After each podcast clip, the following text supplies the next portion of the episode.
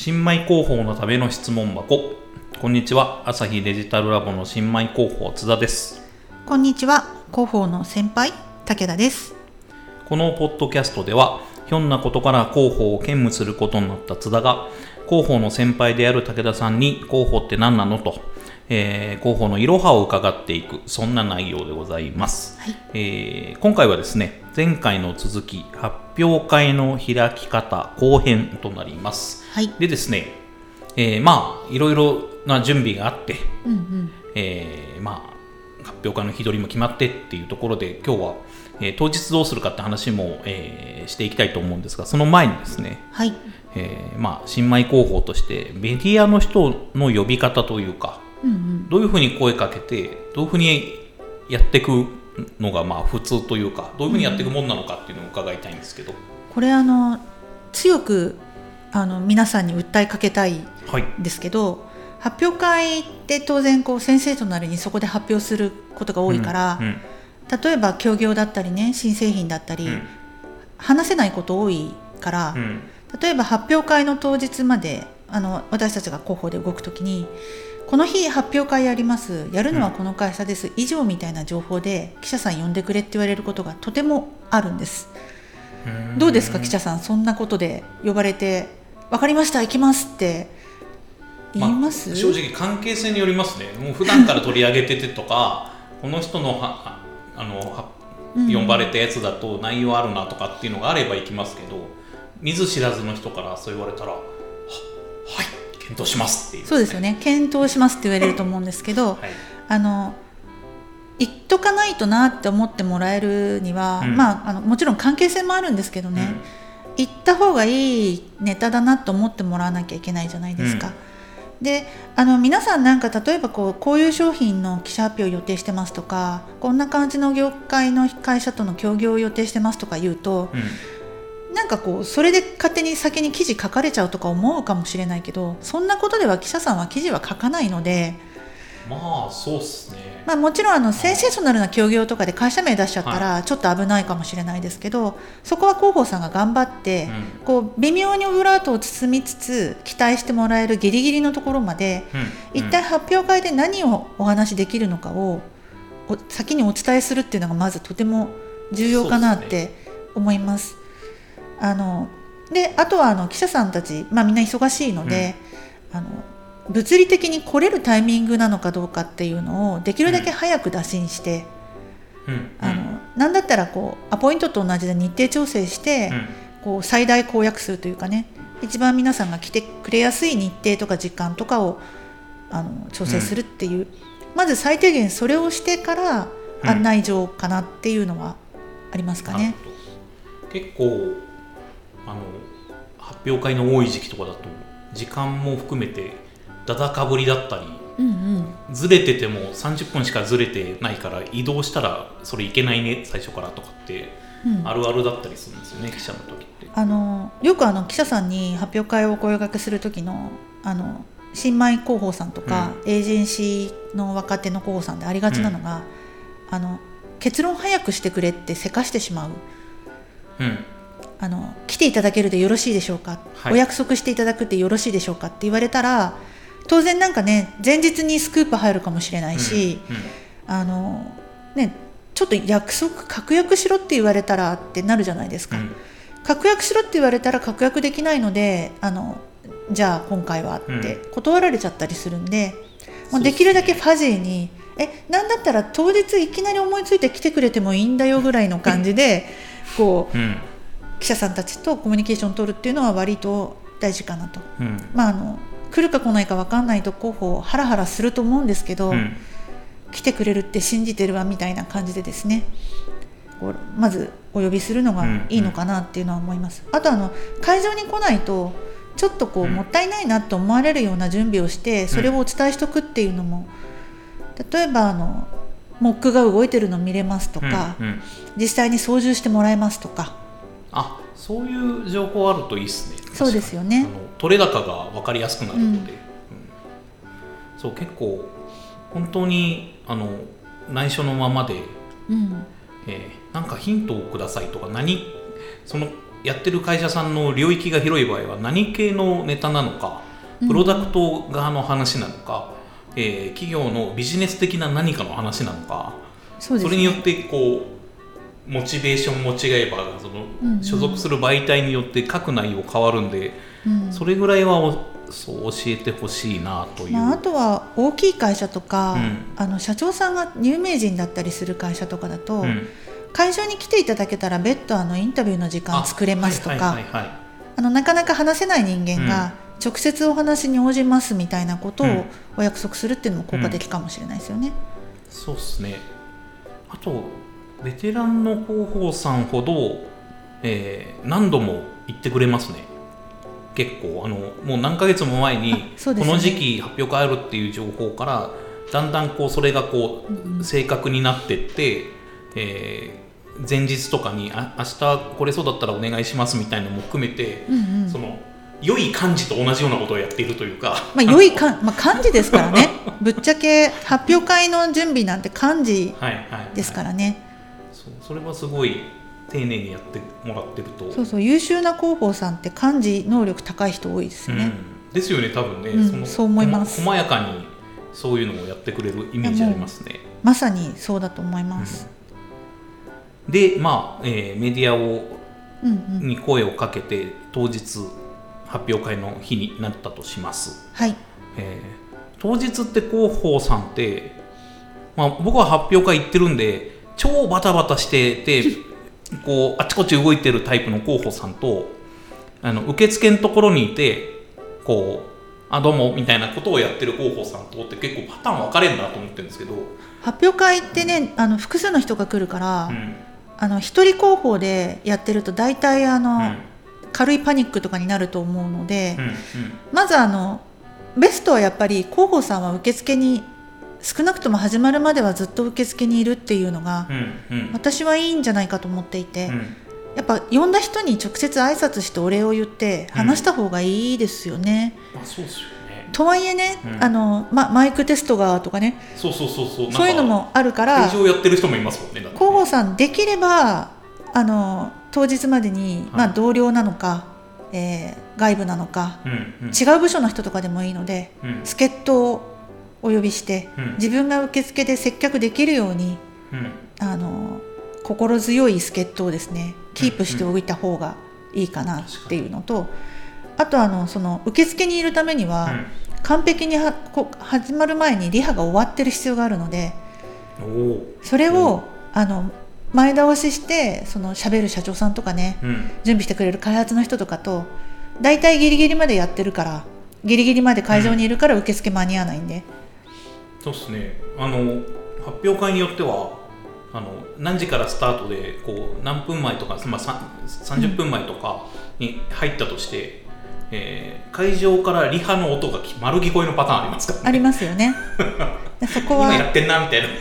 まあ難しいかもしれないんですけど準備してできれば受付にいた方がいいと思います、うん、大きい会社さんとかだとこう広報さんがこう代理店の方々にあこの人は記者なのでこっちの席へとかやってたりしますね。そうですね、ね、うん、うん、ででもこう一人広報さんとかの会社とかだと広報さんがこう、えー、発表会の進行役をやってたりもするじゃないですか。しますね。あの時って実際どうするんですか？あの受付にずっといられないですよねそうなってくると。そうですね。一人広報さんで進行役をやらなきゃいけない場合、うん一概には言えないので私個人の意見ですけど、うん、受けあの進行役はやらないが正解かなと思いますよ。あ経営戦略部なのか、はい、秘書さんなのか、はい、営業なのかお話がうまい方社内に必ずいると思うので、はい、その方にお願いをする。もうね、そこですよ。いや結局なんか発表会とかイベントって、広報の仕事でしょってなりがちでうん、だからなんかそういうかわいそうなぐらいてんてこまいな人いるじゃないですか。一人や一人全部準備するのは広報さんってなっちゃうことが多いんですけど、はい、広報の仕事はメディアさんにこう、うん、よく情報を伝えて、拡散していただくことなので、うん、そのためにはやっぱり挨拶必須って思うとですね、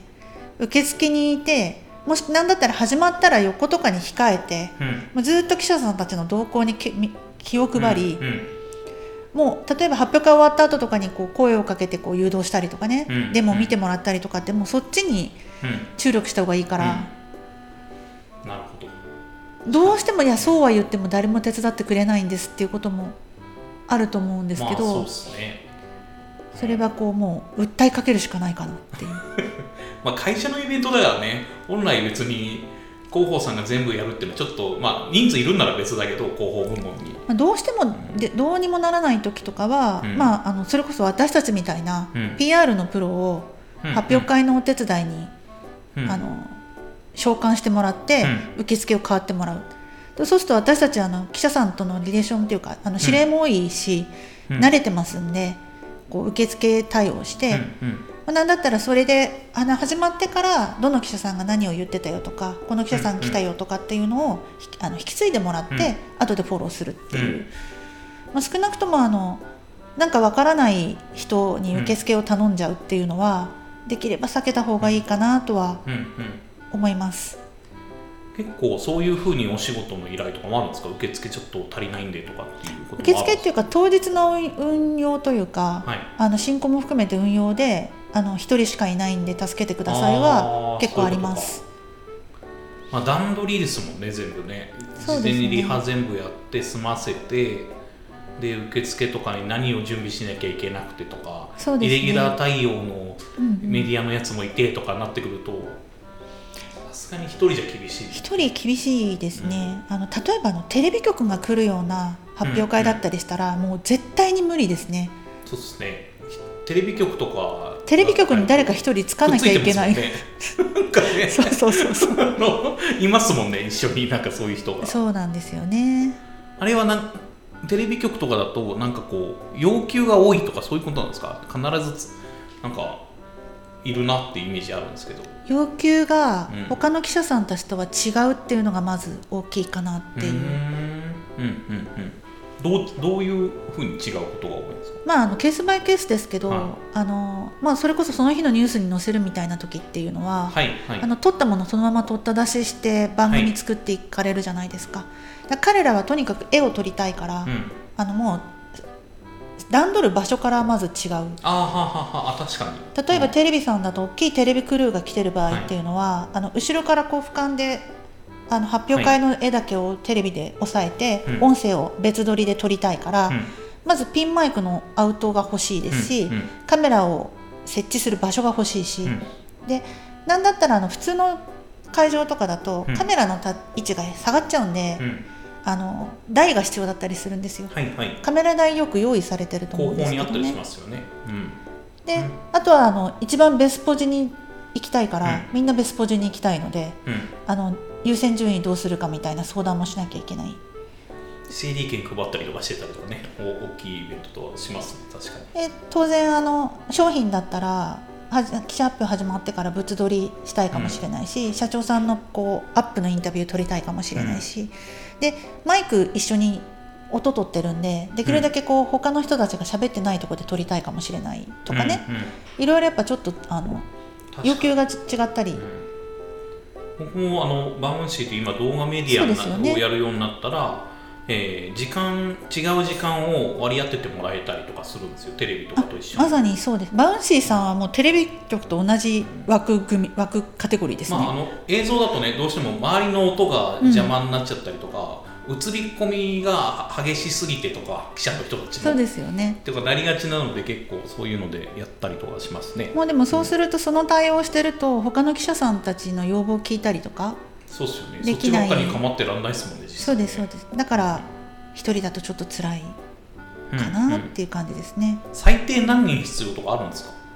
記者発表会っていう形状でやるんだったら最低3人はうんうん、広報として動くような人が3人は必要、はい。いた方がいいかなって、その他に例えばマイクランどうするのとか。マイクランあのほら愉快な話ですか？マイクランってあのインタビューああ。の質問どう質ぞってやる人はいはいずっとあれやってるなんか早い人とかいますよね。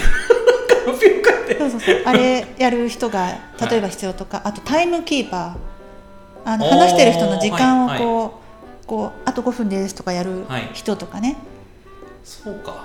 とかっていうのも。ああいう確かにああいうのは代理店にまるっとお任せしてる会社さんとか結構いますよね。あのそうですね。時間出すのとかね。代理店さんがいるならね、うん。あの任せればうん。いいその辺マイクラも含めて全部やってくれると思うんでね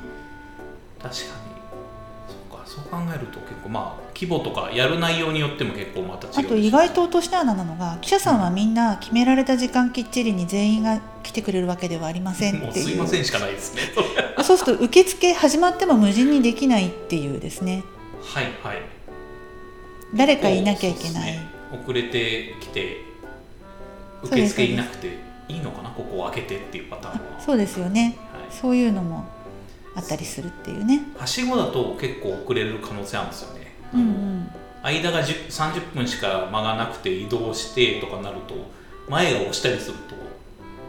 うん行かない選択をするかに、まあなんかその映画とかね、うん。あのこうライブの公演じゃないので、うんうん。記者発表会はどんなに遅れてきても入っていただきたいのでうんうん。なんだったらなんかもう入りづらいし帰るかなんて思われちゃったら大変なんで確かにね、あの呼んだ人が全員一人残らず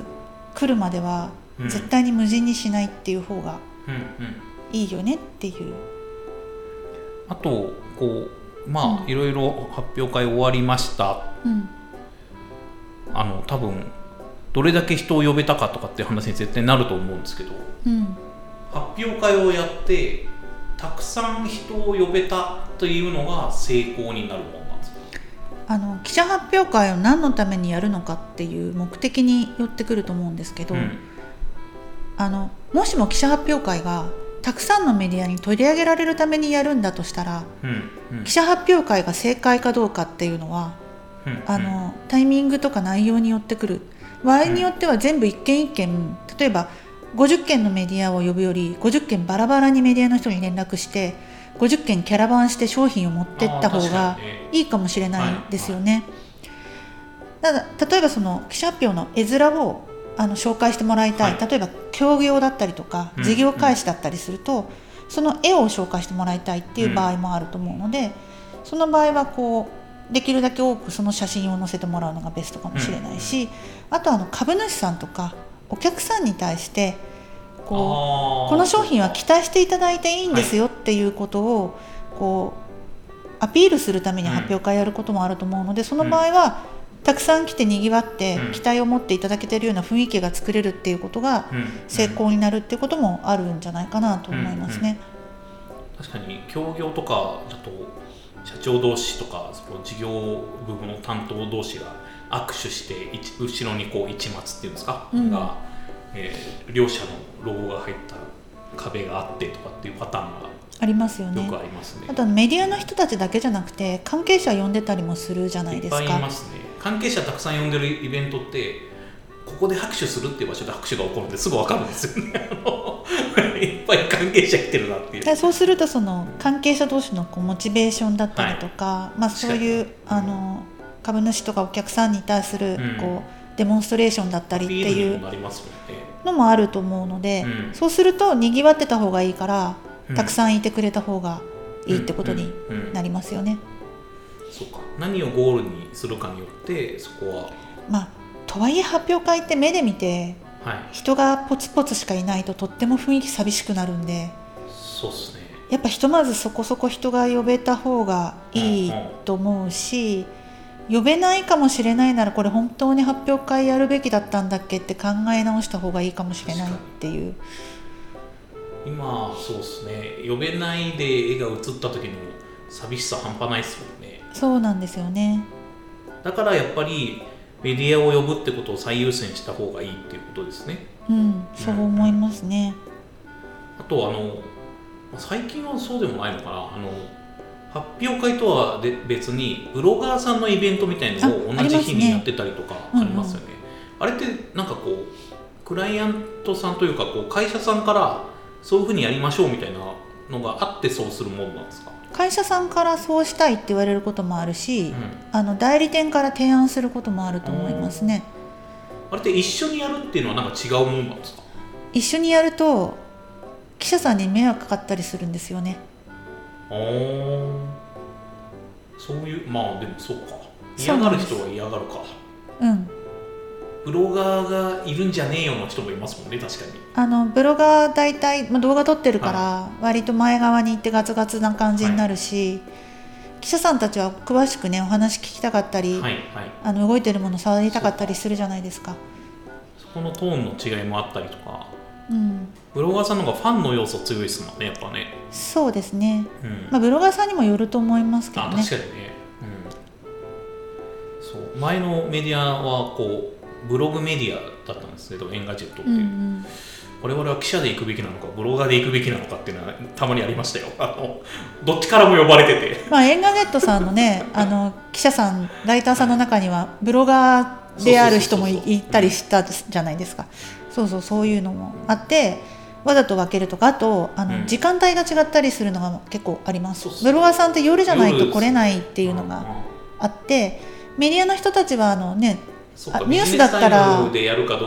早い時間とかの方がっていうのもありますよね、そういうので分けてることも、まあ、あとキャパシティの問題とかもあると思うんで。ああまあ確かにね。会場の問題ありますよね、うん。コロナになってから多分そこも多少大変になってきたりししてるはずですよねいっぱい呼んじゃいけないとかありましたもんね、うん、大体だからあれですよね。こう朝ネットニュース午後うん。新聞、テレビ、うんうん。夕方ブロガーみたいな、うんうん。一日でっていうパターンありますね。そうですね。でまあ発表会やりましたと。うんうん。なんかアフターフォロー的ななんかこうやって多分終わりじゃないと思うんで。ああもう本当そうですね、うアフターフォローのまず、うん。あのよくある落とし穴が、んうんあのリリース何時に出すの問題。おお確かに発表会中にや出てたりとかもありますけど。うん。なかなか出ない時もありますよね。そこなかなかあの答えがいろいろ難しいなと思うんですけど、うん。まあ、基本的には発表会の前にリリースするのはまずうん。ちょっとマナー違反かなみたいな雰囲気があって、せっかく記者さん呼んでるのに。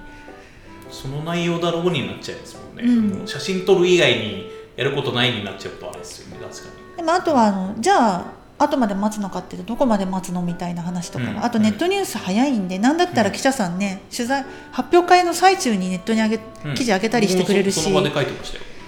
なんであのケースバイケースだと思うんですけど、基本的にはこう始まってから終わるまでの間に出すみたいなのがうんうんうん。一番多いかな最近だと、うんうんあとはあの忘れちゃいけないアフターフォローであの来てた記者さんたちにその場で撮っていた写真とかうん。動画とか、えーとまあ、資料とかをうん。できるだけ即時に渡すというのが、その場で撮っていったっていうのはオフィシャル的に撮っていたあそうですそうえーです、写真とか動画とかをできるだけうんうん。その日のうちに渡す、写よくあるのがカメラマンさんを呼んでて真うんであの記者さんたちの混乱を避けるためにあの写真はオフィシャルが撮っているものをお渡ししますので、うんうん。こう写真の時間が少なくてすいませんみたいなはいはい。発表会とかで、うん。写真があの待っても待っても届かないみたいなやつ、あるあるですね。でなんでそうなるかというとカメラマンさんと最初に握ってなくて、うんうん。カメラマンさんとものすごい量の写真撮るんでね、はいはい。それの中でこう30枚だけ先にくださいって言われても発表会終わった後カメラマンさんそれ作業しなきゃいけなくなるわけですね。そうですね。整理からして大変ですね。それやると。でもやってもらえるように事前に頼んでおけばうんそのつもりで準備されるし、うん。なんだったら無駄な写真多分撮らないんですよそうすると写カメラマンさんが。ああそうか。そうっすね。そうなりますね。あのなので最初にカメラマンさんとその日のうちにでなんだったら発表会終わったら1時間以内とかにうん。帰らないでその場で納品してもらうみたいなことをお願いしておくと、うんでもサーバーとかも用意しておいて、うん。もらったら即そこにあげる。もうメールできる、するだけにしとくとかはあるし、うんうん。あとあのよく私がやるのはあのフォルダサーバーのフォルダだけ用意しておいてうん。うんもうあのリリースお送りしたリリースとかお渡しした資料にそのリンク先はもう伝えておいて。ああはいはいはここにあの終わってから12時間はで写真とかを組んで、い確かに。で伝えておく。それ楽でいいっすねあのそうそう片付けのバタバタをしている時に広報さんメールしなきゃいけないとか、ね結構めんどくさいっすよね。大変なので、うん。そうしとくとかだといい気がしますね。うんうん。あと最近だと動画もつけてくれるようになったなっていうのはすごい思いますね。結構その資料の中に、えーまあ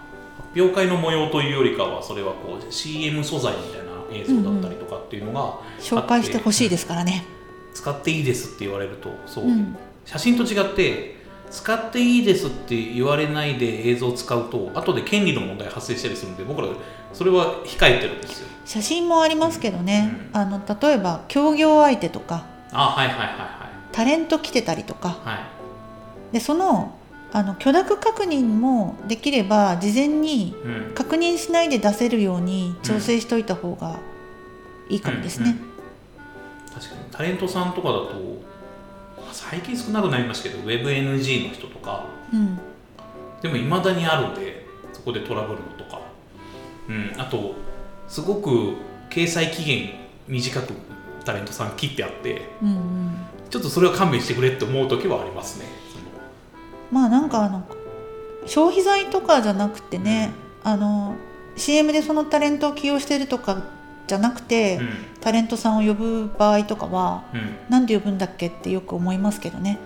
まあ、そそれで取り上げてるメディアもまあああるっちゃあるじゃないですか、まあね。うん。その辺もメディアによってもいろいろじゃないですか。芸能系で取り上げるネタもあればそうですね。そうじゃないのもあるんで僕らは芸能のパートが始まるとちょっと休憩タイムだなと思ってそうそう休なるそう休憩する感じになりますけど、そうですよね、うん。その辺はまああります、はい。まあ、なんで、はいもうココさんは発表会終わって一段落して寿司食べたいのはわかるけどアフターフォローもしましょうねってことで。はい。はい。ありがとうございます。じゃあ、えー発表会の話この辺で締めさせていただきたいと思います。はい。朝日デジタルラボのミッションはコンテンツで明日のワクワクを作るです。バウンシー、ムーブといったですね、メディア事業の知見を生かして、えー受託制作、ウェビナーなどいろいろやっております。最近はですね、企業研修やったりしております。さらにですね、えー今、えー積極採用中でございまして、えー Wantedly にですね、デジラボの、えーページ作りまして、いろんな人を今募集しておりますので、ぜひご興味あったらですね、えー我々とミーティングしてみませんかという感じでございます。えー武田さん、ありがとうございました。はいありがとうございました